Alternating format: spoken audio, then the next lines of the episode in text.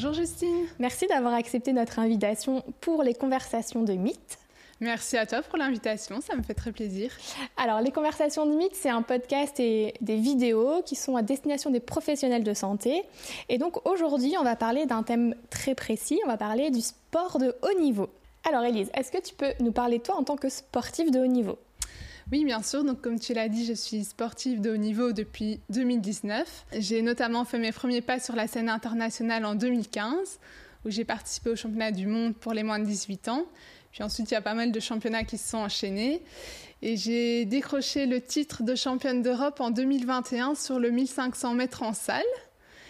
Et j'ai aussi participé aux Jeux Olympiques de Tokyo en 2021. Donc ça, c'est un peu les deux moments forts de ma carrière sportive jusqu'à présent mais j'espère ne pas m'en arrêter là.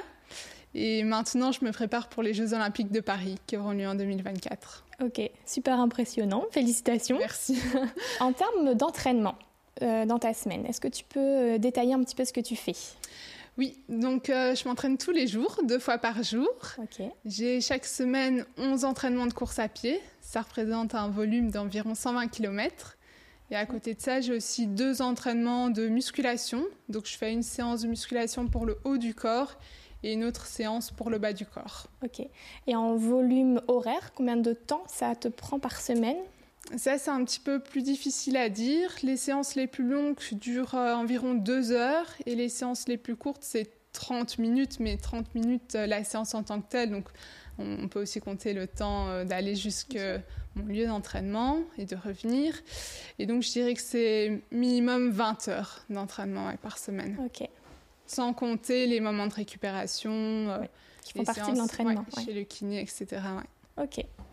Alors, ok, on a parlé de, tout ton volet sport. Mhm. Alors, si on t'interviewe aujourd'hui, c'est pas pour rien, c'est aussi parce que à côté de tout, ton, tout le sport que tu fais, c'est que tu as aussi un diplôme. Mhm. Donc, alors en Belgique, on dit diététicienne nutritionniste aussi. c'est ça. Donc tu as passé les études de diététicienne, c'est bien ça?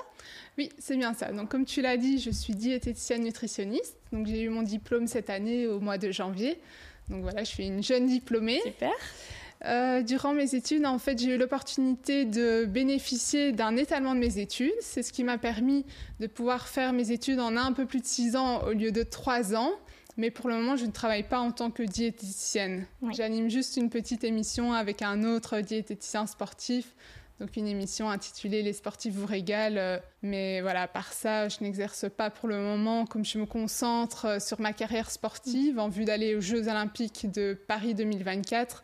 Et puis après 2024, je ferai un petit peu le point de, pour voir si le sport continue à me, à me permettre de gagner ma vie ou si c'est compliqué. Mhm. Et puis euh, voilà, je verrai un petit peu, mais j'envisage de faire la spécialisation en diététique sportive quand même. Justement, j'allais te poser cette question. Donc euh, mhm. pour l'instant, donc on a bien compris, tu te concentres sur le sport, sur ton gros objectif des Jeux Olympiques, mais voilà, il y a ce, métier dans, dans, un coin de ta tête. Euh, alors j'imagine qu'il t'a servi personnellement, mais que tu envisages d'exercer de, aussi par la suite. C'est ça. Donc ici, tout ce que j'ai appris, euh, c'est vrai, m'aide beaucoup dans ma carrière sportive. Avant de faire mes études, en fait, j'étais intéressée aussi de savoir euh, quoi manger, que manger pour optimiser ses performances. Donc tout ça, j'ai pu l'apprendre, mais je pense que je pourrais encore apprendre plein de choses en suivant la spécialisation, bien sûr. Et alors, euh, je ne sais pas encore exactement ce que je ferai comme travail en tant que diététicienne nutritionniste, mais je me dis pourquoi pas, oui, accompagner des sportifs, euh, comme j'aurais à la fois les connaissances théoriques et puis j'aurais aussi la pratique à côté que j'aurais pu euh, ouais, mettre en, en, œuvre lors de mes compétitions, entraînements, etc. Ouais, j'aurais de l'expérience. Oui, tout à fait. Donc ça, c'est important de le dire pour les diététiciens qui nous écoutent. Donc, mhm. tu, on, va, on va aborder donc, la nutrition sportive euh, d'un point de vue sportif de haut niveau et avec toutes tes connaissances théoriques, mhm. bien que pour l'instant, tu ne prennes pas encore en charge de patients. Donc ça, c'est bien de l'avoir précisé. Ok, allez, on va entrer directement dans le vif du sujet. On va parler de nutrition. Alors, on sait maintenant que la nutrition, c'est super important pour tout le monde. On a quand même des messages euh, qu'on connaît, alors manger 5 fruits et légumes par jour, euh, l'importance des protéines dès le matin, etc. Donc, on sait que c'est très important. Mais quand on est sportif de haut niveau, justement, quelle est la place de la nutrition dans tout ça? Bah oui, comme tu l'as dit, euh, une bonne nutrition, c'est très important pour euh, bien récupérer, pour pouvoir euh, gérer son poids, pour optimiser ses réserves énergétiques, etc. Et en fait, pour le sportif, c'est enfin, d'autant plus important. C'est aussi très important, c'est pas spécialement plus important, mais c'est important parce que une bonne nutrition va permettre d'améliorer la performance. Et euh, en fait, on voit que si un sportif a une mauvaise alimentation, ça va justement altérer sa performance. Mais euh, ce qu'il faut bien savoir, c'est qu'en fait, la base, ça reste l'entraînement. Si un athlète a une très bonne nutrition, mais qu'à côté, il ne s'entraîne pas, il n'y aura pas de miracle, il ne pourra pas être performant. Mais à partir du moment où l'entraînement est régulier, à ce moment-là, c'est dommage de ne pas faire attention à son alimentation, parce que si on s'entraîne correctement, mais qu'à côté, on a une mauvaise alimentation, ça risque d'altérer la performance.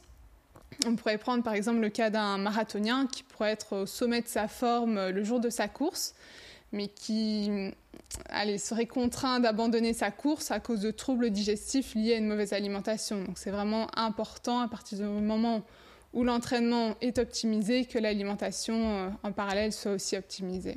Disons que vous avez beaucoup moins le droit à l'erreur qu'une personne lambda, on va dire, parce qu'effectivement, euh, voilà, une, personne euh, ordinaire qui ne prend pas de petit déjeuner parce qu'elle n'a pas le temps, bon, ok, elle risque d'avoir faim vers 10, 11 heures. Bon, bah voilà, elle peut attendre une heure ou deux avant de manger son repas de midi, mais vous, en l'occurrence, euh, si pour une raison ou pour une autre, vous êtes, vous êtes levé trop tard, il n'y a pas eu de petit-déj, mais c'est carrément votre séance qui peut euh, très mal se passer, en fait. Mhm, exactement, c'est ça. Une fois que les entraînements sont optimisés, il faut vraiment optimiser l'alimentation en parallèle parce que l'alimentation va avoir un impact sur la performance si elle n'est pas adaptée. Ouais. Ok. Est-ce que euh, tu peux nous donner un exemple Alors, on parle de toi, donc euh, un exemple un petit peu de, plan alimentaire ou de manière de manger, le nombre de fois que tu manges. Si on commence par le début de la journée, justement, tu peux nous détailler un petit peu, faire le fil de ta journée? Oui, donc euh, moi, en fait, quand je me lève, je bois un verre d'eau, simplement. Puis ensuite, je prends mon petit déjeuner. Bon, je peux vous dire ce que je mange habituellement. Donc souvent, j'aime bien faire du porridge. Je mange des flocons d'avoine avec du lait, de la banane que je fais chauffer. Je mets un petit peu de cannelle, un petit carré de chocolat noir pour le côté gourmand et aussi une euh, cuillère de beurre de cacahuète. Ouais, aussi, on euh, team beurre de cacahuète, moi aussi. ok. Et puis euh, après, je fais mon premier entraînement de la journée. Donc c'est vers quelle heure? Généralement vers 10 heures. Ok. Et donc là, si j'ai un entraînement long et intensif, je vais prendre avec moi une euh, boisson glucidique, donc une boisson isotonique. Mais quand j'ai un entraînement court, je vais uniquement boire de l'eau. Ah, juste après mon entraînement, j'ai l'habitude de prendre euh, un produit laitier. Donc généralement, je bois du lait, je mange un fruit. Et puis ensuite, je prends mon repas de midi euh, assez rapidement. Là, généralement, je compose mon assiette avec un tiers de féculents, donc ça peut être des pâtes, du riz, de la semoule, du blé, autre chose. Un autre tiers contient une source de protéines, donc ça peut être euh, de la volaille, euh, des œufs, euh, du fromage ou autre. Et puis l'autre tiers de mon assiette est composé de légumes, donc là souvent j'en mange généreusement, on va dire. Et j'ajoute toujours une cuillère à soupe d'huile, donc souvent c'est de l'huile de colza ou bien de l'huile de noix comme euh, voilà, ils ont des vertus mhm. pour euh, le sportif et pas que. Et puis ensuite, j'ai mon deuxième entraînement de la journée. Donc généralement, je m'entraîne euh, vers 16-17 heures, ça dépend un petit peu. Excuse-moi, entre ton repas du midi et ton entraînement de l'après-midi, du coup, tu te reposes? Une, Tu fais une sieste? Oui, généralement, j'essaie de placer une sieste, c'est ça. Et puis après, je fais mon deuxième entraînement. Et puis là, c'est comme euh, dans la matinée, je vais prendre une boisson qui apporte des glucides si l'entraînement est assez long et intensif. Puis après mon entraînement, je vais à nouveau prendre un produit laitier. Donc ça peut être euh, du yaourt, du fromage blanc, bien du lait, avec euh, à nouveau un fruit. Et puis ensuite, je prends aussi mon souper en début de soirée. Et donc là, je compose mon assiette de la même façon que la composition de mon assiette du repas de midi. C'est juste que j'ai l'habitude souvent de manger froid le soir. Et puis ensuite, euh, je vais manger en soirée du skir avant d'aller dormir. Voilà, ça c'est une journée typique pour moi au niveau euh, alimentaire. Donc ça, c'est une journée qui est à la fois euh, faite en fonction de tes goûts et en fonction de, des apports dont tu as besoin, que tu as déjà calculé par exemple? Donc c'est en fonction de mes goûts. Et oui, mes besoins ont été calculés. En fait, c'est vrai que je ne l'ai pas précisé, mais les quantités sont adaptées en fonction de ma charge d'entraînement. Donc par exemple, si j'ai une journée de repos, je vais manger moins de féculents qu'un jour où je vais avoir deux entraînements. Donc par exemple, le midi, je vais plutôt prendre 40 grammes de féculents pour une journée de repos, alors que je vais prendre 80 grammes si je dois enchaîner deux entraînements. Tu parles de poids cru? Oui, c'est ça, de poids cru exactement. Merci de le préciser. Mhm. Mais euh, après, voilà, ce n'est pas forcément indispensable d'adapter les quantités en fonction de ma charge d'entraînement. Je pourrais aussi travailler avec une ration globale moyenne mhm. qui permettrait de couvrir mes besoins sur plusieurs jours. Il y a certains diététiciens qui travaillent comme ça et ce n'est pas une erreur. Et euh, tu sais euh, le nombre de calories journalier, par exemple Oui, c'est environ 2700 calories. Ok. Ouais.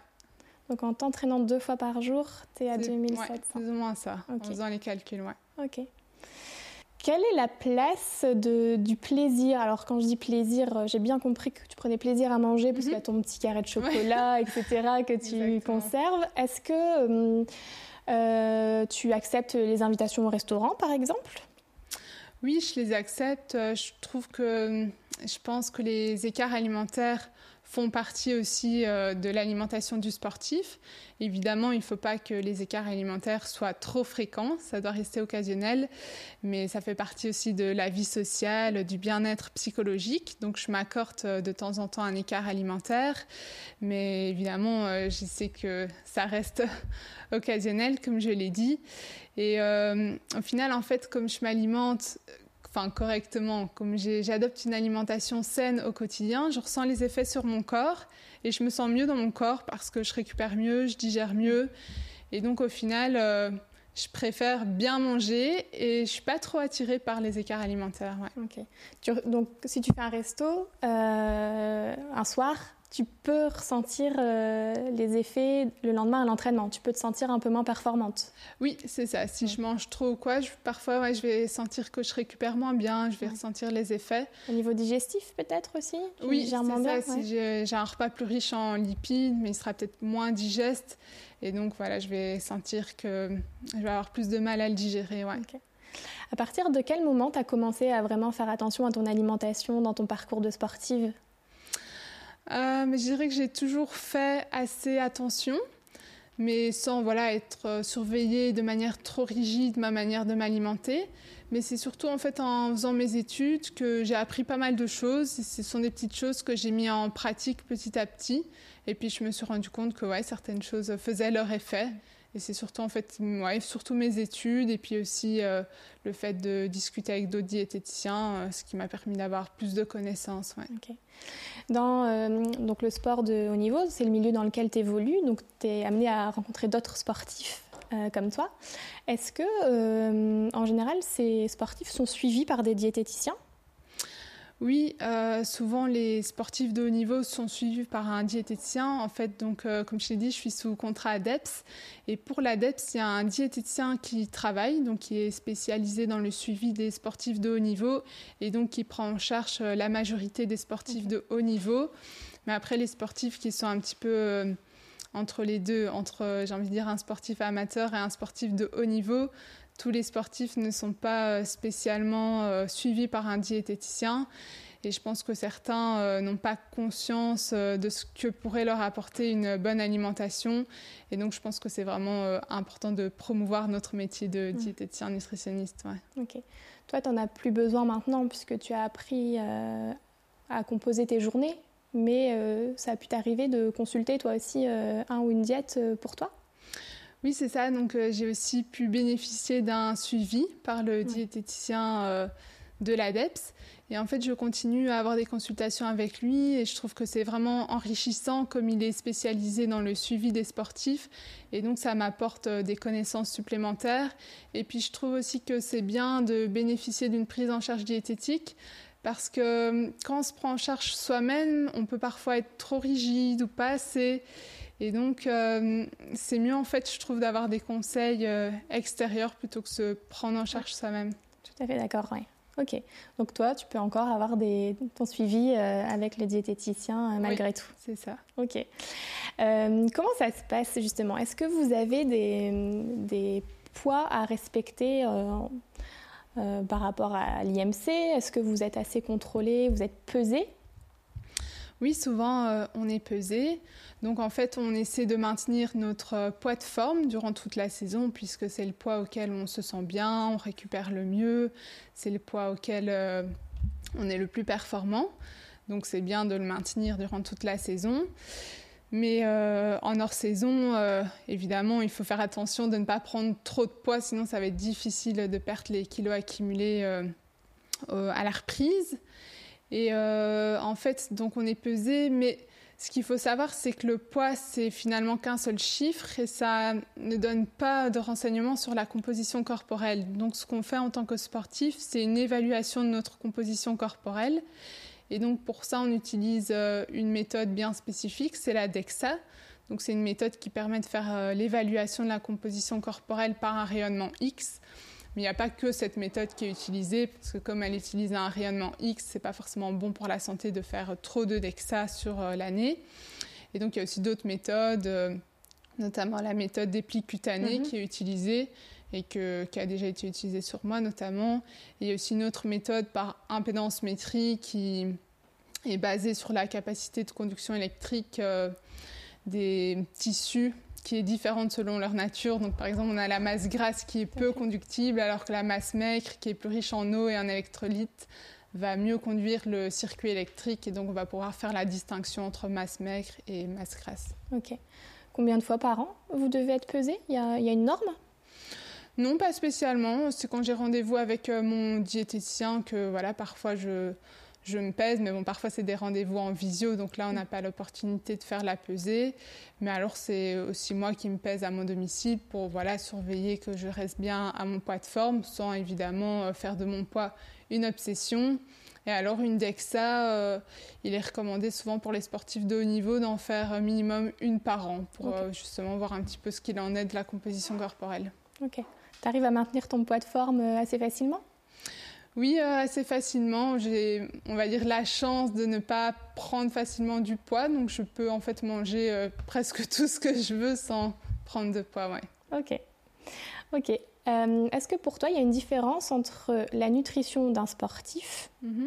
amateur et la nutrition d'un sportif de haut niveau? Est-ce que tu vois une différence entre les deux? Oui, euh, en fait, les besoins d'un sportif de niveau ne seront pas les mêmes que les besoins d'un sportif amateur. Donc, je pense tout d'abord aux besoins hydriques qui seront plus importants pour le sportif, comme euh, le sportif transpire lorsqu'il fait son sport, donc il faudra euh, qu'il s'hydrate davantage pour compenser les pertes qui sont liées à la déshydratation, surtout que le muscle est composé majoritairement d'eau faut savoir que le muscle contient environ 75% d'eau. 75% pour les 75%, merci. Et donc, euh, un muscle déshydraté se blessera plus facilement. Donc, c'est très important que le sportif euh, soit bien hydraté.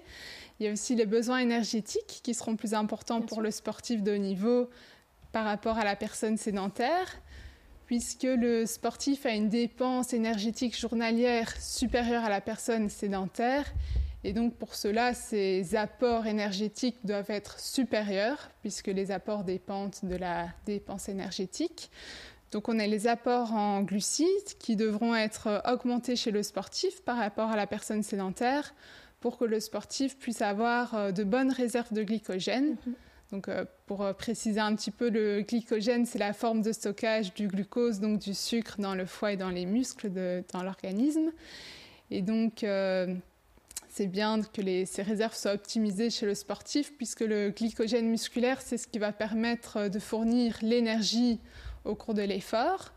Puis on a aussi des besoins en protéines qui sont augmentés chez le sportif par rapport euh, à la personne euh, sédentaire, puisque les protéines vont permettre de lutter contre le catabolisme musculaire, donc la casse musculaire, et c'est ce qui va favoriser l'anabolisme musculaire, donc la construction ou bien la reconstruction des muscles.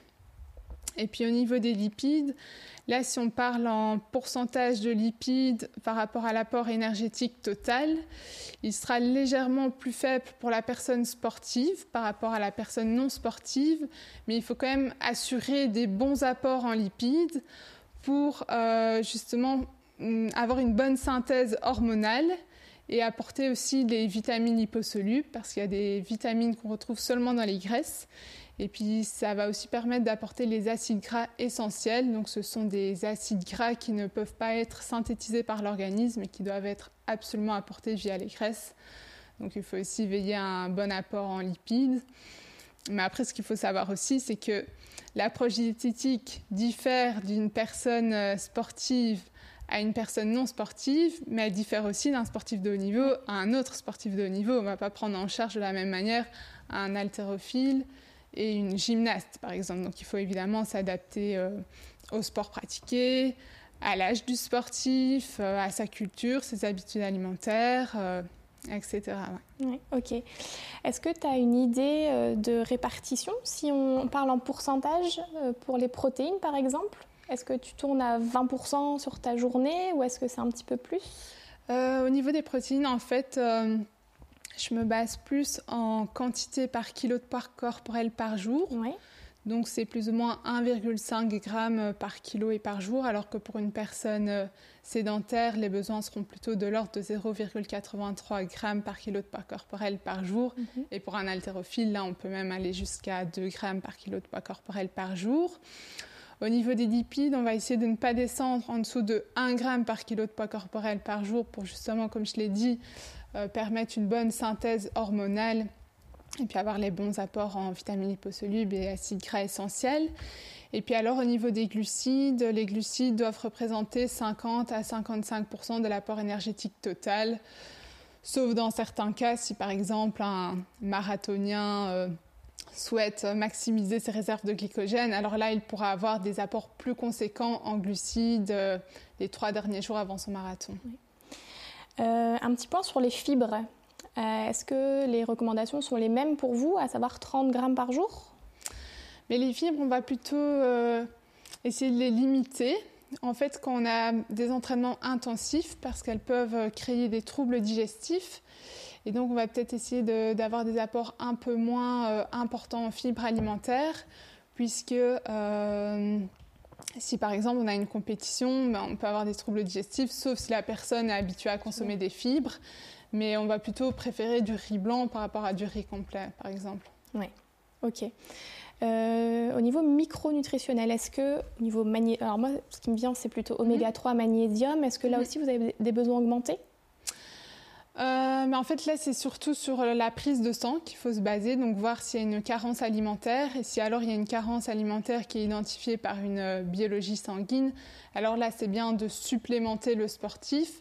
Mais si le sportif prend du magnésium au-delà de ses besoins, sans en avoir euh, besoin, ça ne va pas améliorer sa performance sportive et ça peut même justement avoir des effets délétères et toxiques pour son organisme.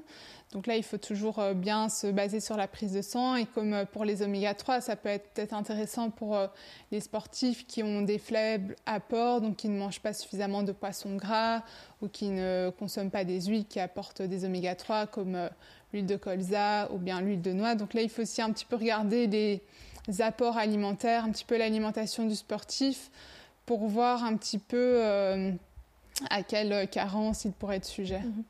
Tu dois faire des prises de sang régulièrement? Ça, j'en fais régulièrement, oui, pour voir si justement au niveau des micronutriments, il n'y a mm. aucun problème. Donc, je vérifie aussi euh, le taux de fer. Parce que chez les sportives, il y a plus de risques d'être carencé en fer. Et donc, c'est parfois euh, nécessaire de se supplémenter en fer. Oui. Ok. Ça marche. Euh, est-ce que la manière dont tu manges avant une compétition change aussi? Que tu manges plus euh. glucidique alors, la veille Ou euh, trois jours avant aussi, pour toi? Bah, Souvent, la veille, j'ai un repas à prédominance glucidique, oui. Après, je mange pas spécialement euh, plus de glucides. en fait, il y a aussi un peu une, idée reçue chez les sportifs comme quoi il faut se gaver de pâtes la veille d'une compétition. Donc oui, il faut avoir des apports en glucides plus importants, mais il ne faut pas pour autant faire une pasta partie et euh, manger plein d'assiettes de, pâtes. Je pense que les réserves de glycogène doivent être optimisées les quelques jours avant la veille de la course. Et donc la veille de la course, oui, je vais peut-être manger un petit peu plus de glucides, mais sans pour autant manger trop de glucides. Sinon, ça risque de me donner des troubles digestifs euh, ou de, ouais, de, faire que je ne vais pas bien dormir ou autre. Mm. Sinon, ton petit déjeuner, ça reste le même euh, le jour de la compétition?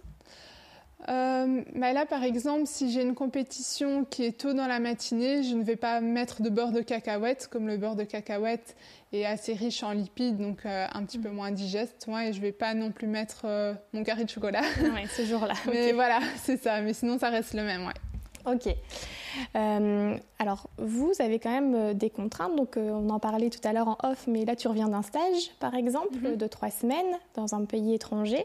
Comment tu fais pour t'alimenter dans ces cas-là? Est-ce que tu es en autonomie sur ce point ou est-ce que tes repas sont préparés par une structure? En fait, quand on part en stage, il y a plusieurs possibilités. Donc, on peut très bien séjourner à l'hôtel ou bien on peut réserver un logement. Et donc moi, ce que je préfère, c'est euh, louer un logement pour avoir ma propre cuisine et pouvoir faire mes propres repas. Comme ça, je peux préparer des repas corrects et manger aux heures qui me conviennent. Parce qu'en fait, euh, parfois à l'hôtel, les repas sont pas adaptés pour les sportifs, ou bien euh, l'heure d'ouverture du restaurant n'est pas compatible aux heures d'entraînement. et donc, pour justement ne pas me retrouver confrontée à ce problème-là, je préfère avoir mon propre logement. Et donc, euh, ouais, c'est comme ça que je, prépare mes propres repas. Mais par contre, euh, ce qu'il faut aussi toujours faire, c'est bien se renseigner sur euh, les conditions climatiques du pays dans lequel on se rend. Donc voir un petit peu s'il fait plus chaud, s'il fait plus froid, s'il fait plus sec. Parce que par exemple, si un sportif fait un stage en altitude, comme l'air en altitude est plus sec, plus l'air est sec et plus la déshydratation sera importante. Et donc ça, c'est important de le savoir avant de partir, euh, que voilà, si le sportif est en altitude, il aura besoin de s'hydrater davantage. Et puis, euh, ce qu'il faut aussi savoir, c'est un petit peu au niveau de la sécurité alimentaire et la sécurité hydrique, comment mmh. elle est dans le pays dans lequel euh, on se rend pour éviter un quelconque problème nutritionnel. Donc ça, c'est des choses que je fais. Je réserve mon logement où j'ai ma cuisine et je me renseigne un petit peu sur le climat et aussi sur euh, l'hygiène alimentaire dans le pays. Ok, donc il y a le fait d'être euh, à l'étranger, mais il y a aussi le fait d'être en déplacement ou peut-être d'avoir des compétitions qui sont à des heures. Enfin voilà, les compétitions, elles ne sont pas forcément euh, aux heures qui vous arrangent le plus. Donc là, pareil, il faut aussi euh, être euh, un peu astucieux et se dire bon, mhm. euh, il me faut autant, il me faut deux heures de digestion. ça veut dire se lever peut-être plus tôt aussi le matin ou attendre un petit peu? Oui, c'est ça. Il faut toujours s'adapter aux heures de la compétition et parfois on, a, on peut manquer de temps en fait pour préparer un repas. Et donc une solution en fait, ça pourrait être de prendre un gâteau sport, comme c'est un gâteau énergétique qui est très digeste. Donc ça, on peut le prendre à la place du petit déjeuner ou bien en collation euh, avant la compétition. Mais évidemment, il faut le tester euh, à mhm. l'entraînement avant pour euh, savoir s'il sera bien digéré. Et donc, ce que je fais, c'est que j'essaie de toujours avoir mon dernier repas dans les trois heures avant la compétition pour éviter de prendre le départ alors que la digestion n'est pas terminée, ce qui pourrait me donner des troubles digestifs. Et ce que je fais aussi, c'est que j'emporte toujours avec moi des aliments parce que ça pourrait arriver que la course ait du retard, par exemple. Et donc à ce moment-là, euh, c'est bien d'avoir des aliments pour éviter d'avoir une fringale. Donc je prends avec moi euh, parfois du pain d'épices ou une barre euh, énergétique ou, autre. Donc c'est une vraie organisation. Au-delà des entraînements, qui sont quand même conséquents sur ta semaine, parce qu'on disait que tu t'entraînes deux fois par jour, quasiment tous les jours. Il y a l'aspect bah, préparation des repas qui quand même une importance euh, mhm. c'est vital, plus le fait d'organiser, d'anticiper à chaque fois euh, les choses. Quoi. Oui, exactement. Il faut tout anticiper. Il faut aussi ouais, cuisiner, etc. Bon, après, pour moi, cuisiner, c'est un plaisir, donc ça ne pose pas de souci. Mais pour certains, c'est une contrainte supplémentaire, en plus des entraînements. Est-ce que tu as des petits tips d'organisation pour euh, les diététiciens qui nous écoutent et qui prennent en charge des sportifs voilà, plus ou moins haut niveau, mais euh, des petites astuces qu'ils peuvent leur donner euh, pour s'organiser en cuisine euh, une astuce, ça pourrait être de préparer ses plats à l'avance si jamais on n'a pas suffisamment de temps pour cuisiner. Donc c'est le batch cooking, mhm. comme pour ceux qui ne connaissent pas. Donc c'est, je pense, une bonne pratique pour les sportifs. C'est par exemple le week-end où souvent les sportifs ont une journée de repos, c'est de préparer tous les repas pour la semaine et alors, on peut mettre euh, les repas qu'on va consommer en début de semaine au réfrigérateur et les autres qu'on consommera en fin de semaine au congélateur. Et en faisant du batch cooking, ça permet aussi de contrôler les portions qui seront ingérées. Et donc, si par exemple le sportif a une séance d'entraînement qui se termine tard et qui rentre chez lui et que son repas n'est pas prêt, pour être tenté de d'ingérer n'importe quoi. Alors que si le repas est prêt et que les quantités ont été euh, adaptées, au final, il aura un repas tout à fait équilibré. Ok. C'est ce que tu fais pour toi alors peut-être Je l'ai déjà fait, oui. Ouais. Ok. Alors là, on a beaucoup parlé de la nutrition avant l'épreuve. Euh, est-ce qu'on peut parler maintenant de la nutrition euh, pour la récupération, mm-hmm. de l'importance que ça a? Oui, donc euh, la nutrition est très importante aussi après l'effort. Elle va permettre de réhydrater l'organisme, de refaire ses stocks d'énergie. Et puis ça va permettre aussi de diminuer l'acidité corporelle puisque l'activité physique augmente l'acidité dans notre organisme. Et donc, ce qu'il est conseillé de faire, c'est de prendre euh, directement, enfin le plus rapidement possible après l'effort, euh, un apport en glucides. Donc, ça peut être un fruit ou bien une, euh, une barre de céréales, par exemple. Comme cet apport en glucides va accélérer la vitesse de resynthèse du glycogène, donc des stocks énergétiques du sportif. Et puis, c'est bien aussi d'avoir un apport en protéines pour justement réparer les tissus lésés euh, durant l'effort et euh, aussi de pouvoir reconstruire ou bien de construire sa masse musculaire éventuellement. Et alors, euh, c'est bien aussi de boire. Pour ça, ce qu'on va conseiller aux sportifs, c'est plutôt d'avoir une eau bicarbonatée, ce qui va permettre de basifier l'organisme. Et on va aussi conseiller aux sportifs d'avoir un repas équilibré dans les deux heures après l'effort, idéalement. Donc là, il faut évidemment avoir un apport euh, en glucides. Ça peut être sous forme de féculents, donc du pain, des pâtes, du riz, etc. pour euh, bien refaire ses réserves de glycogène. Avoir aussi une source de protéines, donc de la viande, volaille, poisson, œufs ou autres, pour euh, justement réparer les lésions musculaires. Et puis alors, on va aussi intégrer une bonne source de matière grasse. Donc généralement, ce qui est conseillé, c'est d'avoir un apport en oméga 3 qui est anti-inflammatoire mhm. pour euh, le sportif. Donc ça peut être de l'huile de noix ou bien de l'huile de colza. Et puis aussi, il euh, ne faut pas oublier de prendre des légumes. Comme les légumes vont apporter les antioxydants, les vitamines, les minéraux, et vont aussi avoir une action basifiante sur l'organisme. Donc là, c'est un petit peu l'assiette équilibrée, puis évidemment bien s'hydrater à côté. Donc finalement, euh, ça reprend l'assiette que tu fais au quotidien. Oui, c'est plus ou moins plus ça. Ou moins ça. Donc, euh, il y a parfois des sportifs qui se disent euh, après une compétition, euh, c'est vrai qu'on a tendance à un petit peu voir se récompenser en se disant mhm. bon allez, ça va être le moment de se faire plaisir entre guillemets. Bon, c'est peut-être pas le meilleur moment. Alors peut-être que tu conseillerais de faire le repas suivant bien équilibré pour bien récupérer et peut-être de se garder, je sais pas moi, la pizza ou les frites ou que sais-je pour un petit peu plus tard? Je comprends cette envie de vouloir se récompenser et de vouloir se faire plaisir parce que je le vis moi-même après une compétition. J'ai envie de me récompenser, d'aller au restaurant. C'est d'ailleurs parfois ce que je fais, je vais au restaurant. Mais c'est vrai qu'idéalement, c'est mieux en fait de bien s'alimenter après l'effort pour justement bien refaire ses réserves de glycogène, comme je l'ai dit, euh, réparer les lésions musculaires, bien réhydrater l'organisme et si on veut faire un écart alimentaire, le faire un petit peu plus tard, quelques jours plus tard. Donc si on veut manger des frites, par exemple, c'est mieux de les manger quelques jours plus tard mhm. après l'effort plutôt qu'immédiatement après l'effort parce qu'alors il n'y aura par exemple pas euh, d'apport protéique. Mhm. Oui, tout à fait. Ok. Euh, alors on a déjà commencé à parler de l'hydratation et c'est vrai que tu insistes euh, à juste titre dessus mhm. depuis tout à l'heure. en termes de hum, bois un petit verre d'ailleurs. Tant qu'on en parle. Euh, les besoins en eau euh, d'un sportif euh, de haut niveau, enfin, allez, peut-être pas généraliser parce que ça dépend aussi des sports, mhm. mais bon, ben, dans le tien, en l'occurrence, tu transpires quand même beaucoup. En plus, tu t'entraînes deux fois par jour. Tu mhm. bois combien de litres d'eau par jour? Donc, en dehors de l'entraînement, je bois un litre et demi d'eau par jour. Et puis à l'entraînement, là, souvent, je bois plus ou moins 500, 600 millilitres par heure. Par heure, oui. Ouais, c'est ça.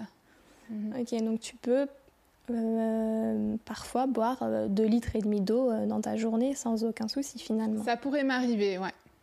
Et c'est ce qui est recommandé. Après, il y a aussi une astuce chez le sportif pour euh, un petit peu voir la quantité d'eau à ingérer.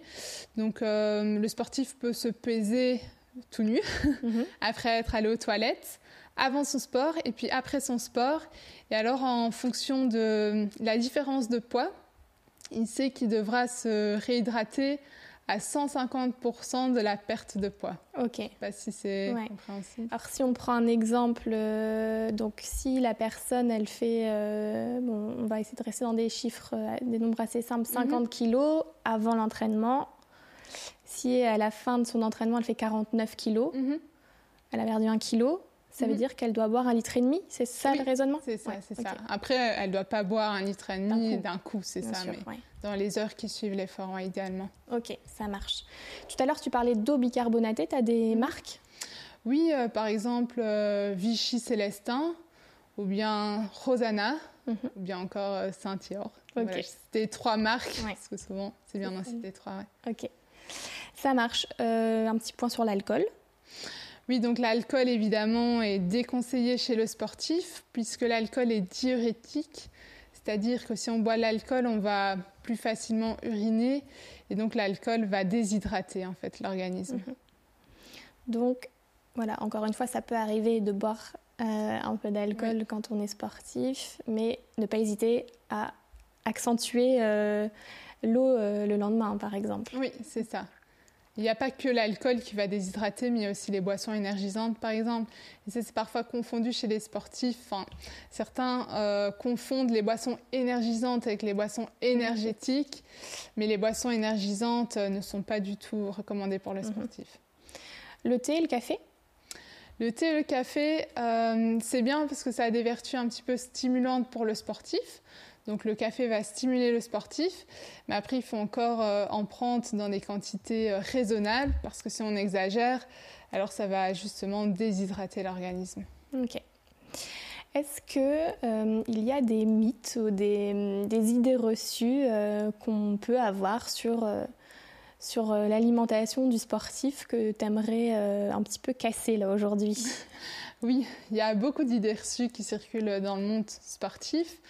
Donc une première idée reçue, il y a un truc qu'on entend souvent, c'est que les produits laitiers sont inflammatoires. Et en fait, si on regarde un petit peu euh, ce qu'en disent les études, les études ont montré que les produits laitiers ne semblent pas provoquer une augmentation de l'inflammation. Et au contraire, les produits laitiers ont plutôt euh, un effet neutre à bénéfique sur les marqueurs de l'inflammation. Tout à fait d'accord. Voilà, il faut pas du tout bannir les produits laitiers de son alimentation.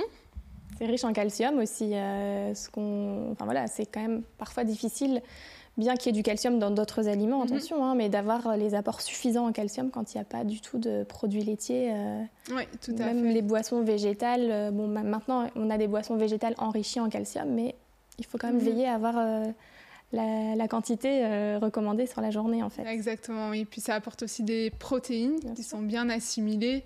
Et donc, c'est bien surtout aussi pour les sportifs, par exemple, qui ne mangent pas de viande, mais c'est intéressant d'avoir des produits laitiers qui apportent euh, des protéines de bonne qualité. Alors bien sûr, on va faire une parenthèse, mais c'est du bon sens. Il y a des personnes qui ne tolèrent pas bien les produits laitiers. Bon, voilà faut être précis, mais euh, évidemment, si, oui. Euh, si on n'a pas de problème de digestion du lait ou des yaourts, du fromage, ne pas hésiter. Mhm. Ok. Tout à fait, tout à fait. Alors une autre euh, idée reçue, mais c'est quelque chose dont j'ai déjà un petit peu parlé, c'est que hum, certains sportifs pensent qu'il faut se gaver de pâtes la veille d'une course. Et donc on voit pas mal de sportifs qui assistent à la pasta partie. Mais en fait, les réserves de glycogène doivent être optimisées les quelques jours avant la compétition et pas uniquement la veille, sinon voilà, on risque d'avoir des problèmes digestifs euh, ou d'autres problèmes. Euh, une autre idée reçue, c'est par exemple au niveau des compléments alimentaires, il y a pas mal de sportifs qui pensent que s'ils prennent des suppléments vitaminiques, ça va leur permettre d'améliorer leur performance sportive. Mais en fait, s'il n'y a pas de carence alimentaire, le fait de prendre des vitamines au-delà des besoins, ça ne va pas améliorer les performances du sportif. Et en fait, ça peut même avoir un effet pro-oxydant, c'est-à-dire accélérer le vieillissement des cellules et réduire la récupération. Et donc c'est juste dans le cas où une carence est identifiée qu'il faut prendre alors des suppléments de vitamines. Mais il y a quand même souvent euh, la vitamine D qui fait défaut euh, chez le belge et sans doute chez le français aussi, parce qu'on est trop peu exposé au soleil. Et euh, allez, il faut s'exposer au soleil pour ça, mais il ne faut pas que s'exposer au soleil. Il faut aussi que les, les rayons pardon, du soleil soient suffisamment forts pour synthétiser la vitamine D. Donc souvent, il est quand même euh, mm. conseillé aux sportifs de, de prendre de la vitamine D. Au niveau des minéraux, c'est la même chose que les vitamines. Si on prend euh, des minéraux sans besoin, ça ne va pas euh, permettre d'améliorer ses performances sportives. C'est juste encore dans le cas si une carence est identifiée par une analyse clinique sérieuse que là, oui, ça peut donner une amélioration de la performance. Comme je l'avais dit tout à l'heure, si une sportive anémiée prend des suppléments de fer, alors oui, elle va avoir une amélioration de ses performances. Mais en dehors de cela, il n'y aura pas d'amélioration des performances. Et donc, il faut vraiment euh, rester vigilant par rapport à l'auto-supplémentation et toujours euh, prendre un avis médical avant de prendre des suppléments alimentaires. Et euh, super important, et merci de le rappeler, puisque en effet, bah voilà, évolue toutes les deux dans des milieux sportifs à différents niveaux, mais mhm. effectivement, c'est très fréquent chez les sportifs de dire ah, allez, j'ai vu euh, sur les réseaux que, ou, ailleurs hein, que les faits sportifs sont souvent carencés en magnésium, donc je vais euh, m'acheter euh, le mhm. magnésium que j'ai vu en promo avec le code promo de l'influenceur sur Instagram, alors qu'en fait c'est vraiment bien de l'avoir dit, il faut faire une biologie sanguine, il faut voilà, prise de sang, mhm. faire, se faire suivre par quelqu'un avant de se dire comme ça, tiens je vais prendre des oméga 3, tiens je vais prendre du magnésium, ah tiens j'ai pas assez de vitamine C, alors que bon ben si on mange deux kiwis par jour avec euh, une orange ou une banane, les besoins en mhm. vitamine C sont, sont, couverts en fait. Donc euh, c'est bien de, de repréciser les choses. C'est vrai que les sportifs sont souvent influencés par les autres sportifs. il y a aussi une autre euh, idée reçue qui circule parmi les sportifs, c'est qu'il faut bannir le gluten de son alimentation. En fait, c'est comme Novak Djokovic a retiré le gluten de son alimentation. Il y a pas mal de sportifs qui ont suivi la tendance et qui ont supprimé le gluten de leur alimentation alors qu'ils n'ont pas d'allergie au gluten ou d'intolérance au gluten.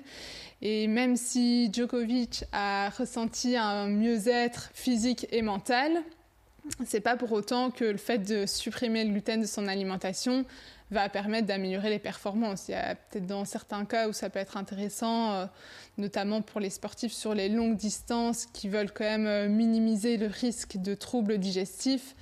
Mais voilà, sinon, encore une fois, c'est quelque chose par lequel on peut être euh, influencé euh, sans raison valable. Oui, tout à fait.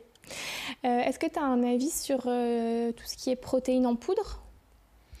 Oui, je pense qu'en fait, c'est, enfin, je trouve que c'est mieux de prendre des vrais aliments on parle notamment de la matrice alimentaire, donc c'est le fait que tous les nutriments soient combinés, ça va permettre euh, de meilleurs effets sur la santé et aussi une meilleure euh, digestibilité des nutriments. Donc c'est toujours mieux d'avoir des aliments bruts, mais après je pense qu'elles peuvent quand même être intéressantes si le sportif euh, se déplace. Donc par exemple si le sportif a une compétition à l'étranger, c'est peut-être plus compliqué euh, d'avoir un apport protéique. Et donc, dans ce cas-là, les poudres euh, protéinées peuvent euh, s'avérer bénéfiques. Ok.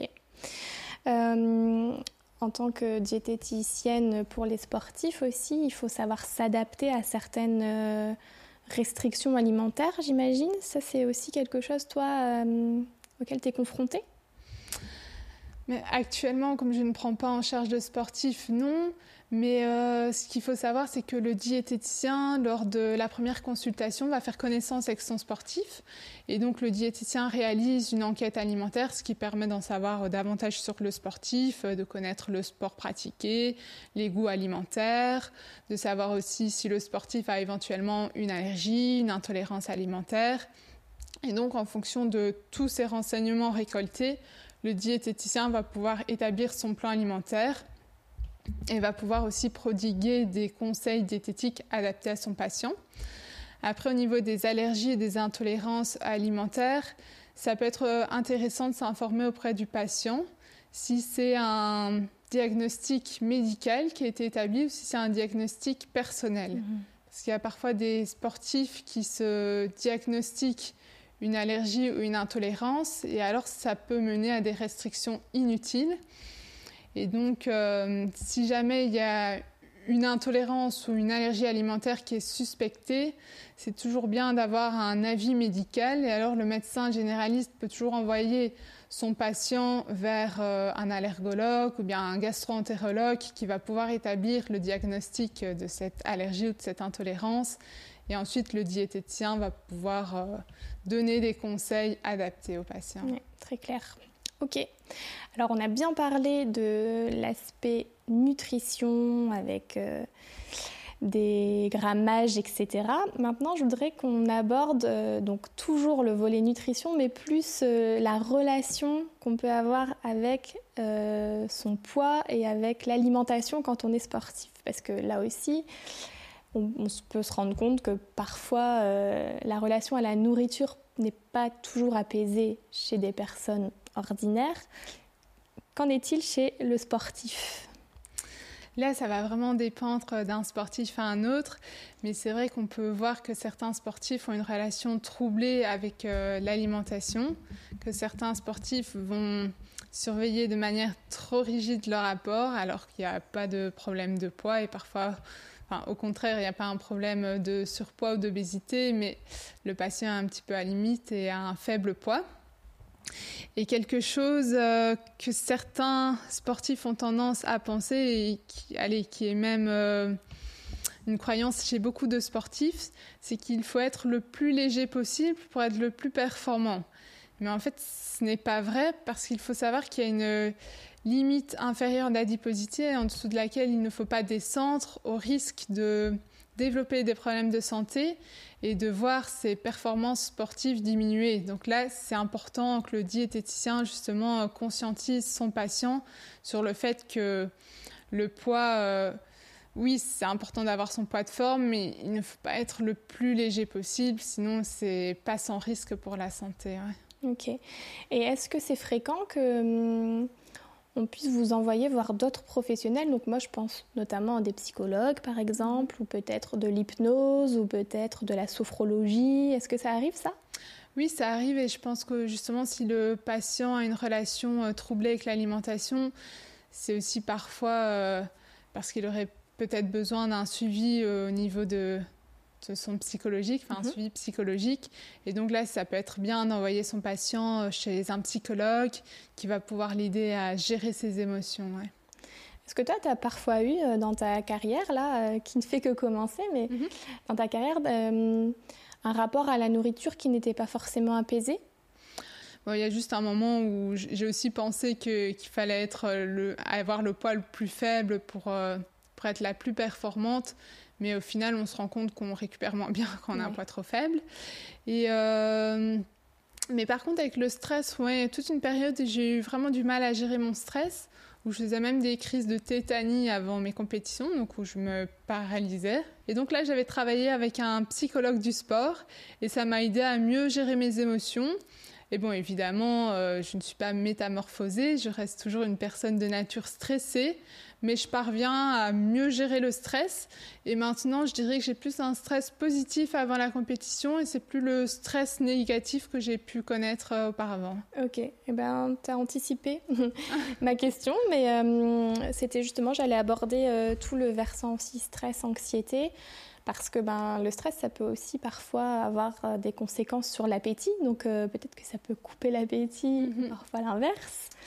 Mais bon, donc tu as commencé à répondre donc, en disant qu'il fallait pas hésiter à consulter euh, euh, ben voilà, une équipe pluridisciplinaire et en l'occurrence là c'était un psychologue du sport. Il t'a donné des petits tips, des conseils, de la respiration, euh, des petits exercices à faire avant? Oui, c'est ça, j'ai eu des petits exercices de pleine conscience. J'ai aussi des exercices de respiration, donc de cohérence cardiaque. Et je pense que c'est la combinaison de, ce type d'exercice qui m'a permis de, mieux gérer le stress. Et puis euh, le fait de discuter avec lui, ça m'a permis de prendre conscience de certaines choses. Et j'ai aussi pris conscience que oui, je suis sportive, mais que ma vie ne se résume pas au sport et qu'au final, je suis plus qu'une sportive. Et puis j'ai aussi euh, compris que ma valeur ne dépend pas de mon résultat, parce que parfois on peut avoir tendance à penser que si on fait une contre-performance, on n'aura plus de valeur, mais c'est pas le cas. On a toujours autant de valeur. Euh, voilà, les performances ne définissent pas notre valeur. c'est bien de le dire, ça aussi. Euh, au niveau de l'entourage, euh, alors là, c'est pareil. J'imagine que plus on va avoir un entour, euh, des personnes qui nous entourent positives et bienveillantes, et plus ça va aider. Ça, tu le remarques aussi, j'imagine. Mm-hmm. oui, exactement. C'est vrai que j'ai eu la chance d'avoir ma maman qui a toujours été derrière moi, qui me conduisait aux entraînements, qui me reprenait, qui faisait aussi attention à mon alimentation. Pas dans le sens où elle était rigide euh, au niveau de mon alimentation, mais elle allait euh, regarder ce qui était bien de manger avant une compétition. Et donc c'est vrai que tout ça c'est très important. Et on voit parfois certains sportifs qui ont beaucoup de talent, mais certains ne travaillent pas, donc évidemment ils n'exploitent pas leur potentiel mais aussi d'autres sportifs qui ont beaucoup de talent, mais qui malheureusement euh, n'ont pas un bon entourage et qui donc ne peuvent pas exploiter leur potentiel. Ok. Est-ce que tu aurais des conseils à donner euh, là pour les diététiciens, les diététiciennes qui nous écoutent et qui prennent en charge des sportifs Est-ce que tu as des petits conseils pour eux? Pour les jeunes athlètes par exemple Alors, ça peut être les deux. Alors, soit pour les jeunes athlètes, les jeunes athlètes ouais, mhm. et aussi tu peux peut-être répondre en deux temps. Donc pour les mhm. jeunes athlètes et après tu pourras peut-être donner des conseils pour les diététiciens. Oui, ou je peux donner des conseils généraux. Oui. Donc, euh, ce que je dirais, c'est de, faire attention à l'organisation du rythme des repas, donc d'avoir une bonne organisation du rythme des repas. En fait, il faut que les horaires des repas soient adaptés aux horaires des entraînements.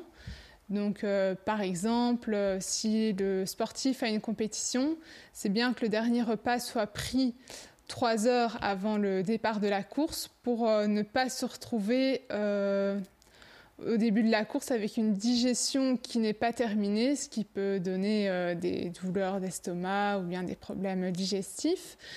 Et puis alors, euh, ce qu'il faut faire aussi, c'est veiller à toujours rester hydraté. Donc le sportif doit bien veiller à son, hydratation. Et donc là, mais le diététicien peut donner des conseils. Et euh, un conseil qui peut être donné, c'est de vérifier la couleur des urines. Donc les urines doivent toujours rester bien claires. Ensuite, euh, ce que je peux donner comme autre conseil, c'est de, de manger des féculents la veille de, de, sa course pour justement avoir des bonnes réserves de glycogène.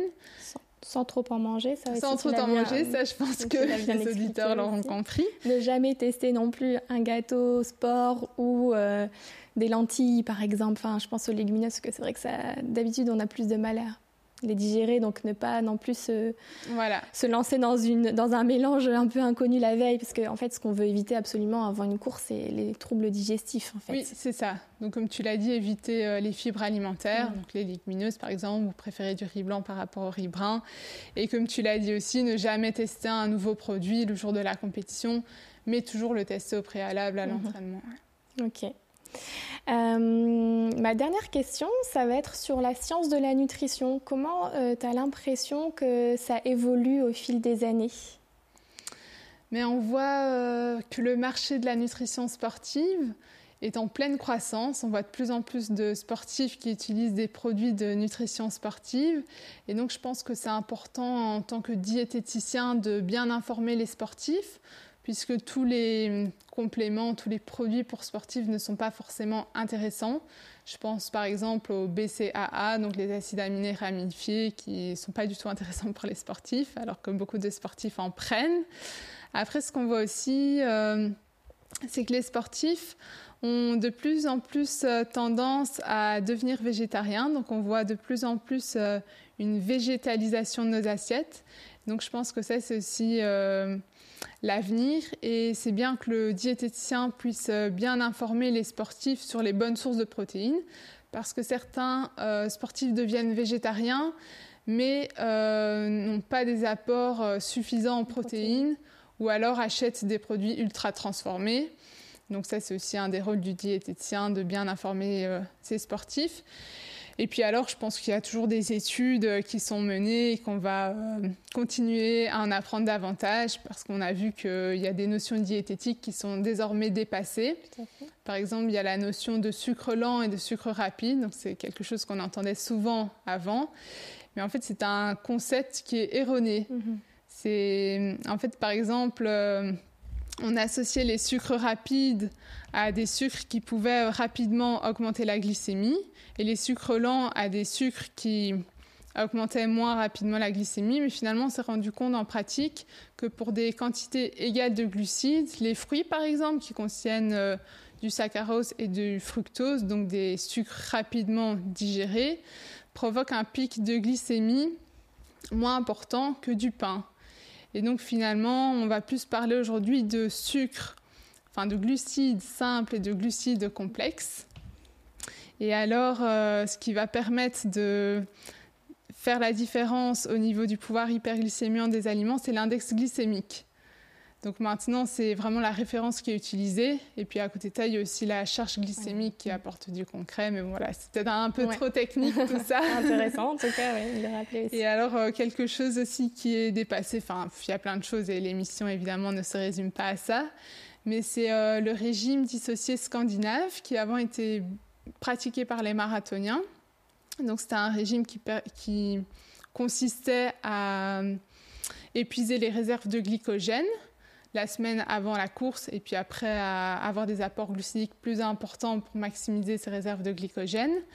Et en fait, on s'est rendu compte que comme il y a une décharge glucidique, cette pratique alimentaire peut engendrer pas mal d'inconvénients comme de la fatigue, des hypoglycémies, des troubles de l'humeur, euh, etc., de la fatigue plus de fatigue, pardon. Mhm. Et donc finalement, comme les inconvénients étaient trop importants vis-à-vis des avantages, maintenant l'alternative, c'est de plutôt proposer aux sportifs d'avoir des apports glucidiques importants les trois jours avant la course, ce qui va permettre cette surcompensation glycogénique, mais de ne plus avoir euh, préalable la décharge glucidique. Donc voilà, là, c'est deux exemples. Je vais m'arrêter là, mais je pense qu'il y a pas mal euh, d'autres notions euh, diététiques qui sont dépassées et qu'on va encore en apprendre, que c'est vraiment un métier euh, passionnant et enrichissant et qu'on a encore plein de choses à apprendre. ok. Élise, où est-ce qu'on peut te suivre pour t'encourager dans tes prochains euh, défis sportifs? Donc vous pouvez me suivre sur Instagram, c'est sur ce réseau-là que je suis la plus active. Et donc je poste souvent des stories, des publications, euh, notamment pour donner euh, mes dates de compétition. Tu peux nous rappeler ton Instagram? Euh, je pense que c'est Elise-Van donc un tiret vers le bas. On le mettra dans les ressources. Ça va, donc voilà, ne pas hésiter à suivre Elise pour, bah, pour l'encourager, pour, pour ses prochains défis sportifs. Eh bien, merci beaucoup Elise d'avoir accepté de répondre à nos questions et puis on te souhaite bon courage pour la suite. Merci à toi Justine, bonne continuation. Merci.